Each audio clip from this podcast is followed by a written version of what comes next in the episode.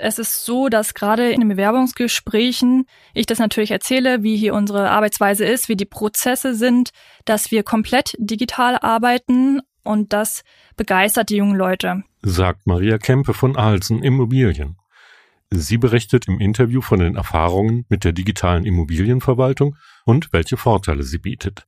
Mit dabei ist außerdem Jürgen Richter von Optimal Systems. Er beschreibt, wie leicht das Dokumentenmanagementsystem Enayo einzuführen ist und welche Templates es für die Immobilienverwaltungen mitbringt.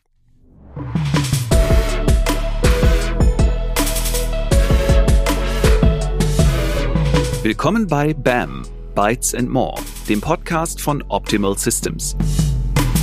Bei uns geht es um die Digitalisierung, um die Herausforderungen und Chancen, die sie bietet. Für Unternehmen, für Entscheider, für uns alle. Mit Expertengesprächen und Berichten aus der Praxis.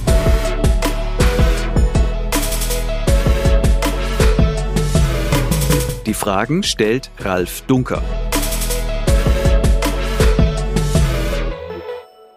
Heute geht es um den Einsatz von Enayo in der Immobilienverwaltung und ich habe heute zwei Gäste und zwar ist das Maria Kempe, sie ist Prokuristin bei Alsen Immobilien und Jürgen Richter, er ist Pre-Sales Consultant bei Optimal Systems. Ich grüße Sie. Guten Tag. Schönen guten Tag. Frau Kempe, vielleicht sind Sie so lieb und stellen unseren ZuhörerInnen mal vor, wer ist denn eigentlich Alsen Immobilien und was machen Sie so alles? Die Alsen Immobilien AG ist eine inhabergeführte mittelständische Immobilienverwaltung und aktuell verwalten wir mit etwa 40 Mitarbeitern einen ganz breit gefächerten Immobilienbestand von nationalen und auch internationalen Investoren mit etwa 400 Objekten aktuell und es umfasst etwa 10.000 Einheiten in ganz Deutschland. Und das erstreckt sich im Prinzip aus reinen Wohnimmobilien, aber auch Gewerbeimmobilien und auch Einzelhandel haben wir mit dabei. Aha. Und Sie sind ja Enayo-Anwender, das weiß ich, aber wie lange haben Sie das System jetzt schon im Einsatz? Wir arbeiten jetzt seit 2017 mit Enayo, also rund fünf Jahre. Jetzt sprechen wir ja heute über das Stichwort Immobilienverwaltung, weil ich mir zum Beispiel gedacht habe, das ist sicherlich einer von den Bereichen, wo Enayo angewendet wird, wo es auf eine sehr hohe Flexibilität ankommt, zum Beispiel weil man mal Reparaturen managen möchte oder sonst irgendwas. Das heißt also, die Prozesse, die dahinter liegen, sind durchaus variationsreich. Die Software muss sicherlich auch eine gewisse Komplexität mitbringen, aber ist ja eigentlich dann wiederum einfach zu bedienen. Das ist ja sicherlich eine Anforderung, die auch Sie als Unternehmen und als Anwender dann an die Software haben. Richtig. Also das A und O bei SIDA Software ist natürlich, dass man neue Mitarbeiter schnell einarbeiten kann, dass das System intuitiv funktioniert, und das natürlich flexibel ist, da wir, wie Sie schon erwähnt haben, sehr unterschiedliche Prozesse haben und auch unterschiedliche Vorgänge bearbeiten müssen. Mhm. Jetzt ist aber, Herr Richter, Enayo ja eigentlich ein, ich sage jetzt mal, Standardprodukt. Trotzdem gibt es ja bestimmte Ausprägungen für die verschiedenen Branchen. Wie sieht denn eigentlich eine Enayo-Lösung für die Immobilienverwaltung aus?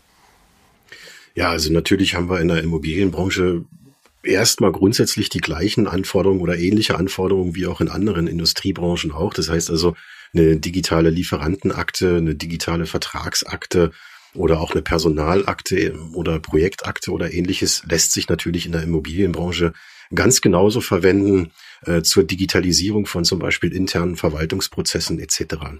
Darüber hinaus, klar, haben wir für unsere Immobilienkunden eine spezielle Lösung, die da heißt digitale Immobilienakte. Äh, wobei diese digitale Immobilienakte im Standard eigentlich sogar aus zwei Akten besteht, die relativ eng miteinander verwoben sind. Da haben wir zum einen die digitale Immobilienobjektakte. Das bedeutet also, wo alle Daten, Dokumente und Informationen zu dem eigentlichen Immobilienobjekt drin liegen. Und wenn ich dann natürlich äh, diese Objekte vermiete, so wie es Alsen Immobilien halt auch tut, äh, dann habe ich dazu quasi als Pendant auch die Mieterakte, so dass ich dort alle Dokumente zu den eigentlichen Mietern in meinen Immobilien unterbringen kann und natürlich alle Daten und Dokumente dazu ablegen kann. Und äh, wenn ich am Immobilienobjekt bin, am digitalen, dann möchte ich natürlich sehen, wer sind meine Mieter da drin. Und umgekehrt möchte ich am Mieter natürlich auch sehen, in welcher Immobilie ist der dann halt entsprechend zu Hause. Auch egal, ob das jetzt ein Büro oder ein äh, Wohnhaus ist. Und dadurch müssen diese Akten quasi sehr eng miteinander verwoben sein. Da gibt's dann halt auch so spezielle Dokumente wie zum Beispiel Abrechnungsdokumente, die an einer Immobilienobjekt abgelegt werden, aber dann natürlich verteilt werden auf die Mieter und so weiter und so fort. Da kennt sich aber, denke ich mal, Frau Kempe viel besser aus als ich.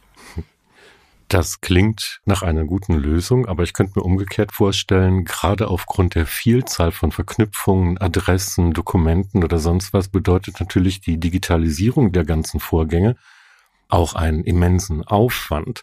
Frau Kempe, Sie haben jetzt ja Erfahrung mit der Digitalisierung, setzen Inayo seit fünf Jahren ein. Lohnt sich die Digitalisierung und wie viel Aufwand muss man denn eigentlich reinstecken? Wir hatten ja schon darüber gesprochen, es sind ja eine Vielzahl an unterschiedlichen Dokumenten, die da digitalisiert werden müssen. Zum einen ähm, Dokumente, die rund um das Objekt angelegt werden müssen, wie zum Beispiel Grundrisse, Energieausweise, aber auch Mietverträge, Kaufverträge von Wohnungen, die man denjenigen Einheiten zuordnen muss. Das ist natürlich ein großer Aufwand. Zum einen die ganze Anlage von Stammdaten, das Einpflegen der Mieter oder Eigentümer im System oder der einzelnen Verträge. Aber das bringt natürlich nichts, wenn man nicht noch die Unterlagen dazu einscannt. Wir können aus Erfahrung sagen, dass es am Anfang ein großer Kraftakt ist. Wir haben gerade im letzten Jahr eine Hausverwaltung übernommen. Die haben etwa 4000 Einheiten gehabt, die komplett digitalisiert werden mussten, weil das war alles noch einfach in Papierform vorhanden. Und da wir halt digital arbeiten, hat uns das nicht weitergebracht. Aus diesem Grund habe ich wirklich ein komplettes Team eingestellt von vier Mitarbeitern, die in Teilzeit da wirklich ein ganzes Jahr lang dran digitalisiert haben und Verträge angelegt haben, Standarten eingepflegt haben. Aber Ihr Fazit ist, der Aufwand lohnt sich, weil man schlussendlich dann im Laufe der Jahre eine super große Transparenz hat, nicht wahr? Auf jeden Fall. Also ich kann mir das auch gar nicht mehr vorstellen, wie das anders funktionieren kann. Gerade bei so einer Masse von 10.000 Einheiten geht es auch gar nicht ohne diese digitalen Prozesse, ähm, weil das automatisiert einfach und vereinfacht die ganzen Geschäftsprozesse. Ansonsten kommt man da gar nicht mehr hinterher. Ne? Da hätte man nur einen riesen Papierberg und vergisst vielleicht da nochmal nachzuhaken beim Handwerker. Wie sieht's nun aus? Ist das erledigt? Ohne das würde das gar nicht funktionieren. Hm. Herr Richter, wenn ich mir jetzt so vorstelle, wenn Enagio jetzt zum Beispiel bei Alsen Immobilien im Einsatz ist, dann könnte ich mir denken, dass da natürlich auch viele Schnittstellen zu anderen Systemen, zum Beispiel zur Buchhaltung oder ähnliches drin ist. Was bringt denn eigentlich Enagio mit und welche Templates gibt es denn da vielleicht?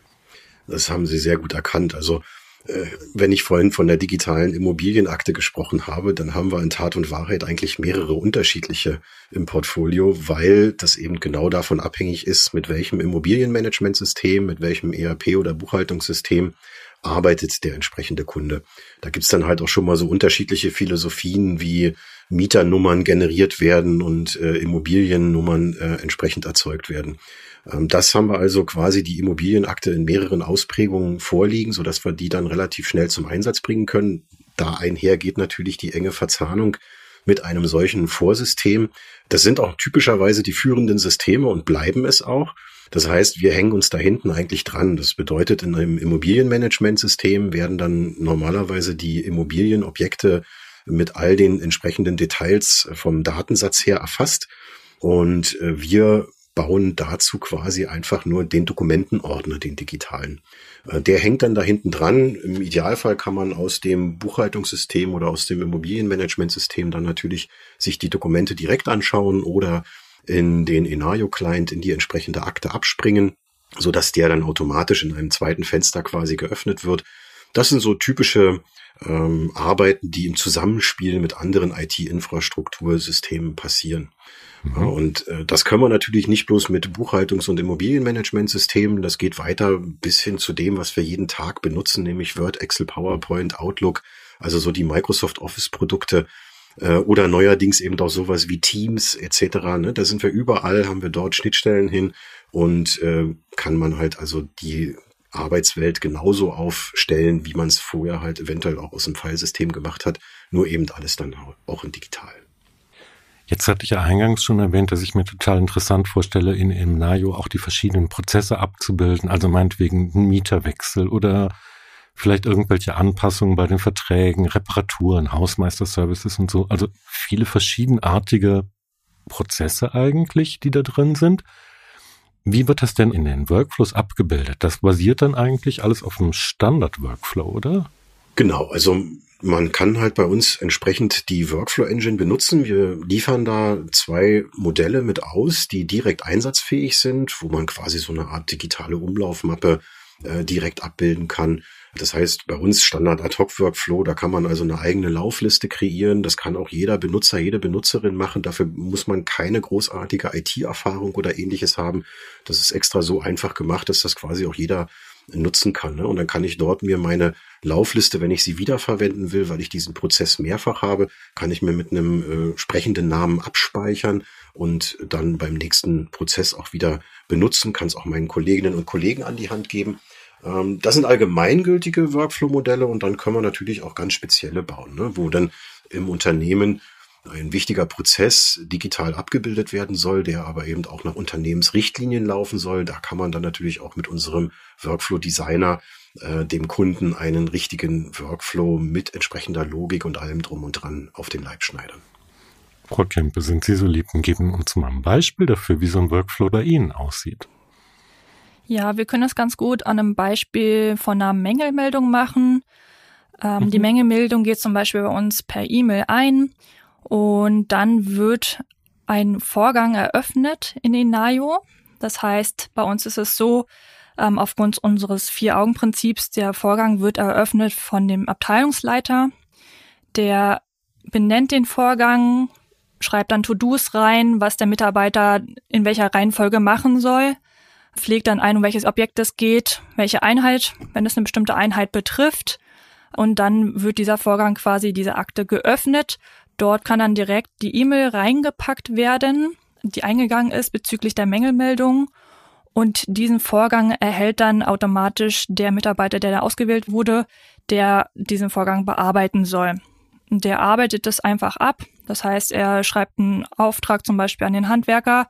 Ähm, das wird dann direkt dort abgelegt, automatisch. Alles weitere, was eingeht, wird da auch mit reingepackt. Und wenn der Vorgang dann abgeschlossen ist, das heißt, wenn die Rechnung hier angekommen ist, wird die geprüft, dort abgelegt und dann wird der Vorgang geschlossen. Und im nächsten Schritt, das wird es nochmal geprüft von dem Abteilungsleiter, ist das wirklich alles erledigt, kann der Vorgang komplett geschlossen werden. So kann dann mhm. auch nichts durchrutschen, ne? weil wir durch dieses System einfach immer die Kontrolle haben. Und falls da wirklich noch der Fall noch gar nicht fertig ist, wird er auch nochmal zurückgegeben an den Mitarbeiter, dass er da nochmal nacharbeiten soll. Kontrolle hatten Sie jetzt gerade als Stichwort genannt. Frage an Herrn Richter. Ich kann ja im Workflow zum Beispiel auch definieren, wie er abgeschlossen wird oder Vertretungsregelungen oder welche Termine zu halten sind und sowas. Ne? Das ist alles im Standard schon inkludiert, nicht wahr? Korrekt. Also dafür haben wir entsprechende Felder vorgesehen, dass man also sagen kann, bis wann soll ein Vorgang abgeschlossen werden dann äh, würde bei Erreichen dieses Termins halt äh, auch eine Regel zuschlagen, die dann vielleicht eine Erinnerungs-E-Mail nochmal rausschickt an äh, den entsprechenden Benutzer oder Benutzerin, die dafür verantwortlich ist, ne? oder gegebenenfalls auch rechtzeitig vorher, dass man sich bis zum eintretenden Termin dran halten kann. Genauso wie Frau Kempe eben schon sagte, ne? damit eben einfach nichts vergessen wird. Und wenn jemand mal krank wird, das kann ja jedem mal passieren, äh, dann äh, würde eben zu einem solchen Termin auch die Vertreterregelung zuschlagen. Ne? Also bei Urlaub kann ich mich bewusst vom System abmelden, also abwesend melden, so wie wir es vielleicht aus dem E-Mail-System auch kennen. Und mhm. ähm, statt einer automatischen Antwort wird ein Workflow dann natürlich an die entsprechend eingerichteten Vertreterinnen und Vertreter weitergeleitet. Das sind alles so kleine Komfortfunktionen, die das Leben dann einfacher machen und die, so wie Frau Kempe eben gerade sagte, es eben ermöglichen, dass wirklich nichts vergessen wird, dass alles äh, zeitgerecht bearbeitet wird und äh, dann natürlich auch abgelegt werden kann. Hm. Und ich könnte mir vorstellen, dass diese Möglichkeit, zum Beispiel Sachen weiter zu delegieren im Krankheitsfall oder zum Beispiel bei Homeoffice eine sehr große Erleichterung darstellt. Frau Kempe, welche Erfahrungen haben Sie denn da gemacht? Ja, mithilfe von einem digitalen System hat man einfach ähm, eine deutlich größere Flexibilität. Das heißt, auch wenn jemand im Homeoffice ist, ist man nicht darauf angewiesen, ähm, dass er jetzt ins Büro kommen muss, irgendwelche Unterlagen abholen muss, sondern er kann direkt auf das System zugreifen und trotzdem arbeitsfähig sein. Und das ermöglicht einfach eine deutlich schnellere und effektivere Arbeitsweise, als es sie noch früher gab, als man diese Möglichkeiten überhaupt gar nicht hatte. Jetzt hatten wir im Fokus eigentlich zum Beispiel sowas wie Mieterakten, diese ganzen Prozesse, die dann eben mit der Vermietung, mit den Reparaturen zusammenhängen und sowas. Und natürlich hängen da sehr viele Daten, die im System vielleicht dann in Formularen direkt gespeichert sind. Aber wenn ich jetzt einfach mal so an die DP22 denke, da war jetzt mal ein Vortrag dabei, wo eben auch mitunter drin diskutiert wurde, dass ein Dokument ja heute eben nicht mehr ein Dokument im Sinne von, ich sage jetzt mal ein Brief, ein Word-Dokument oder ähnliches ist, sondern Dokumente können ja gerade bei Ihnen alles Mögliche sein. Das können ja vielleicht sein Pläne, CAD-Daten, Fotos. Herr Richter, gibt es da irgendwelche Begrenzungen, was man in Enayo ablegen darf? Nein, also die, die gibt es im Prinzip nicht. Klar muss man sich natürlich darüber im Klaren sein, dass man vielleicht bei aufwendigen Videos dann irgendwann eine sehr, sehr große Größe an Daten erreicht, aber Sie können in so ein ECM-System wie Enayo sämtliche Daten, Dokumentformate etc., Dateiformate ablegen. Sie sagten ja eben doch schon, manchmal muss es gar nicht mehr unbedingt ein Dokument sein. Beispiel E-Mail. Die E-Mail, die nehmen wir so als Dokument wahr, ist aber eigentlich nur ein Datensatz. Ne? Und mhm. äh, dann wird eben auch im Menario quasi nur der Datensatz gespeichert. Und das kann man jetzt zum Beispiel auch mit Aktennotizen machen. Wenn ich ein Gespräch mit einem Mieter geführt habe, dann muss das heute nicht mehr unbedingt am Ende in ein Word-Dokument geschrieben werden und als PDF äh, in DIN A4-Format umgewandelt werden, geschweige denn ausgedruckt werden. Ne? Das kann ich ganz einfach als Datensatz ablegen. Ne? Genauso wie zum Beispiel das Protokoll von der Wohnungsübergabe. Ja, das könnte ich zum Beispiel auf einem Tablet in einem äh, Datenformular, im Internetformular erfassen, was ich dort alles so entsprechend reinschreibe, gegenseitig unterschreiben lassen. Das ist auch bloß ein Datensatz. Oft machen wir es dann so, dass wir am Ende, weil es für den Menschen dann einfach ein bisschen angenehmer lesbar ist, daraus halt ein DIN A4 Dokument in PDF-Format machen. Ja, mhm. das geht natürlich auch. Oder ein Word, weil man eben nachträglich vielleicht auch noch was äh, dazu erfassen möchte. Das ist genauso gut möglich. Aber notwendig in dem Sinne ist es nicht. Man kann da alles reinlegen in so eine Akte. Äh, da gibt's keine Grenzen, keine Beschränkungen. Da haben Sie gerade ein interessantes Stichwort genannt, eigentlich ein ganz normales. Das Stichwort Tablet würde ich gleich gerne nochmal darauf zurückkommen, auf das Stichwort mobile Arbeiten. Aber bevor wir dazu kommen, habe ich noch eine Frage. Frau Kempe, Sie haben jetzt ja eben auch mal ein Beispiel genannt, dass vier Personen damit beschäftigt waren, einen großen Berg von Unterlagen zur Digitalisierung in System einzupflegen.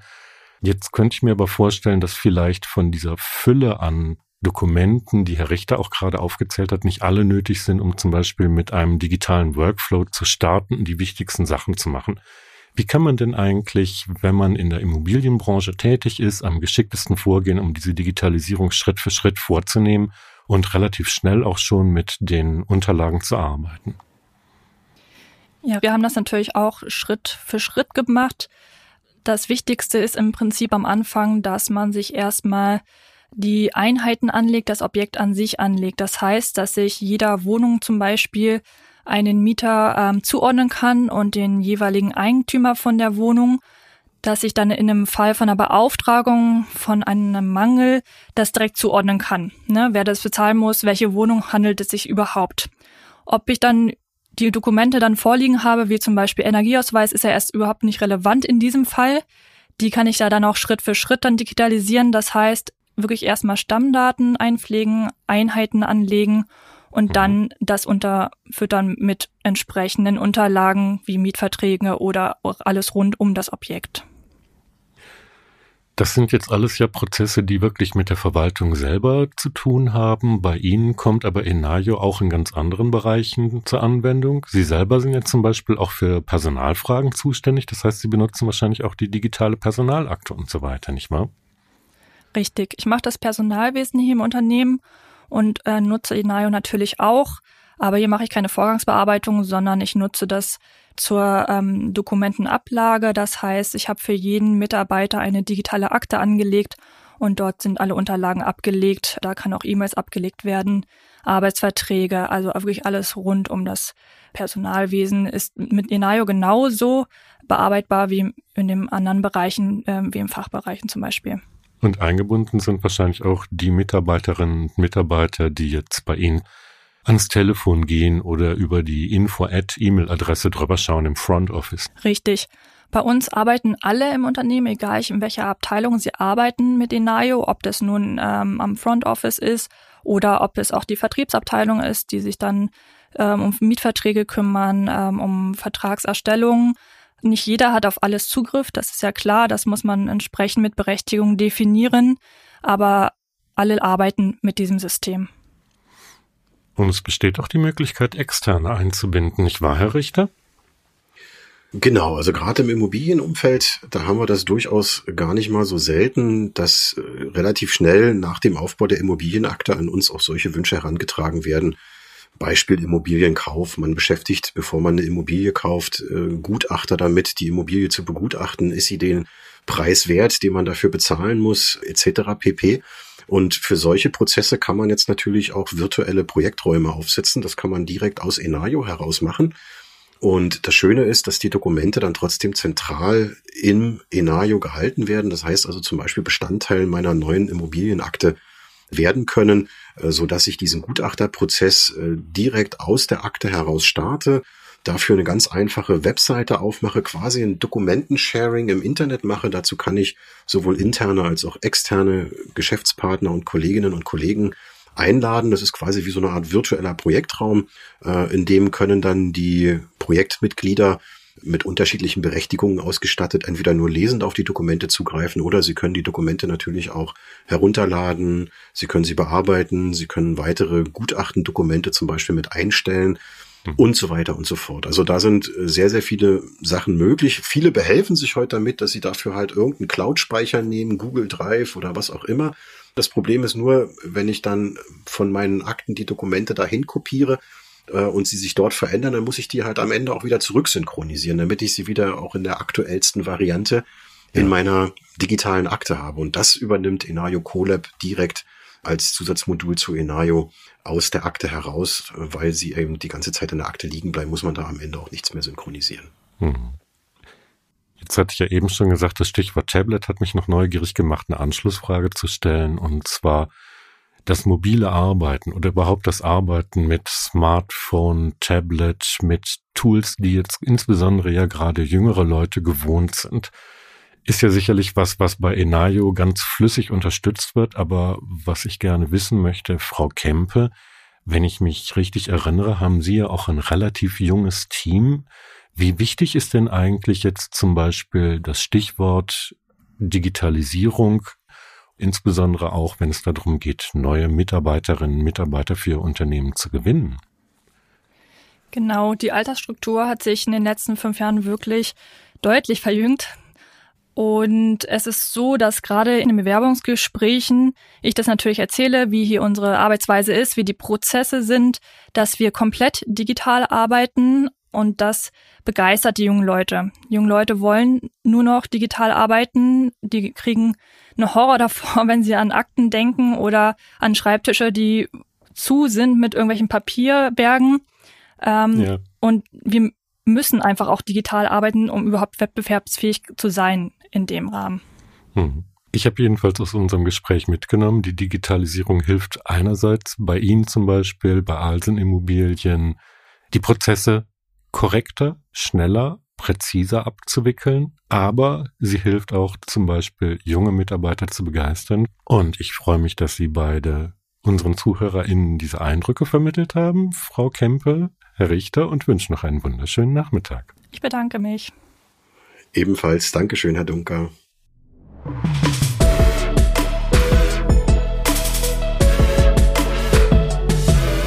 Sie hörten BAM Bytes and More, den Podcast von Optimal Systems. Mehr Infos zur Digitalisierung und unseren Lösungen finden Sie auch in unserem Blog unter optimal-systems.de/blog. Abonnieren Sie uns.